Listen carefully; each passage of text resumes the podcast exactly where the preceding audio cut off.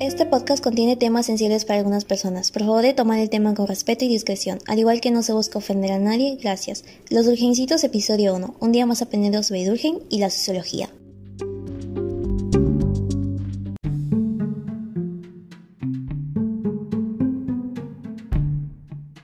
sean a este podcast y en la hora en la que estén escuchando. Soy su presentadora Jimena Sonda y un saludo a todos los sociólogos. Hoy nos encontramos en el programa Los Durgencitos. Estamos encantados de compartir la información importante e interesante para ustedes. Hoy hablaremos sobre dos temas de la sociología de Durkheim, el derecho y el suicidio. El derecho represivo.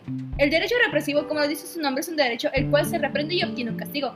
Un claro ejemplo de esto es que en el episodio 9 de la temporada 3 de Juego de Tronos, llamado Las lluvias de Customer, en este capítulo se nos muestra cómo Robb Stark es castigado por el hecho de traicionar al rey Joffrey Baratheon y es castigado y llevado a la guillotina por traición.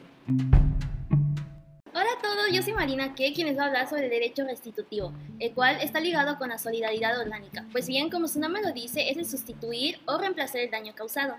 En ello lo que se busca es que en lugar de ser castigados por algo se cumpla con la ley o haya cierto grado de compensación para sustituir al mal causado a una persona por las acciones de un sujeto. Eh, ¿Nos podrías mencionar algún ejemplo sobre este derecho? Por supuesto que sí.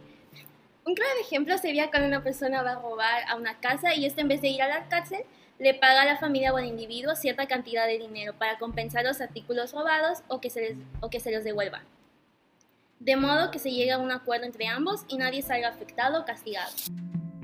Hola, ¿qué tal, guapísimos y guapísimas? Les habla su amiga Sophie y hoy les chismearé sobre la anomia. Bueno, este término hace referencia a la ausencia de un cuerpo de normas que gobiernen las relaciones entre las diversas funciones sociales. Un claro ejemplo de esto es la crisis argentina de 2001, ya que esta es una de las mayores crisis políticas, sociales y económicas de la historia argentina. Esto eh, desencadenó un estallido social masivo, lo cual la gente se lanzó a las calles a manifestar su descontento mediante protestas, saqueos y enfrentamientos con la policía. Y esto nada detuvo a los manifestantes, ni siquiera el asesinato de 31 personas a manos de las fuerzas de la orden.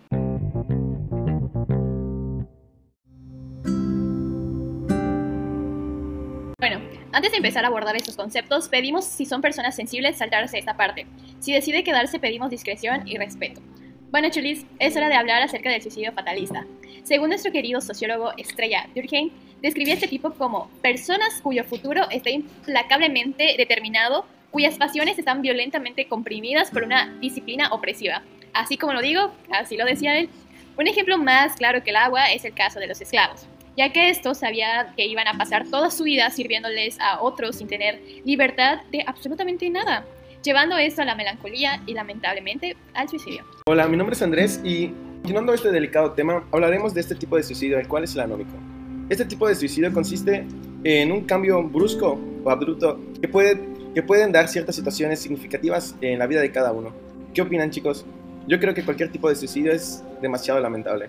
Un claro ejemplo de este tipo de suicidio eh, el cual es el anómico, puede ser una persona muy, muy, con mucho dinero o muy enamorada. En ambos casos están pasando una situación muy significativa en sus vidas, por lo cual si esta situación cambia de la noche a la mañana, les puede afectar de gran gravedad, orillándolos, orillando a los individuos a encontrar el suicidio como una solución a este problema. Que en lo personal siento que no es necesario llegar a ese punto. Para continuar me presento, soy Cassandra Domínguez y les contaré de otro tipo de suicidio. El suicidio altruista, el cual consiste en quitarse la vida, pero cuando lo hacen es por estar tan, pero tan metido a una religión o a un grupo en donde las personas se sienten tan comprometidas a dejar de vivir con tal de no ofender o faltar el respeto a las ideas o creencias del grupo o la sociedad, o en otros casos por la presión social dentro de un mismo grupo. Un ejemplo son los terroristas, que la mayoría de ellos pertenecen a la religión del Islam, y ellos tienen la creencia de sacrificar su vida por su Dios, Alá. ¿Qué tal? Yo soy su servidor José Miguel Mariscal, y yo voy a hablar de otro tipo de suicidio. Bueno, para empezar, ¿qué es el suicidio egoísta? El suicidio egoísta, según Durkheim, tiene lugar cuando los vínculos sociales del suicida son demasiado débiles, lo que provoca que el suicida atente contra su propia vida.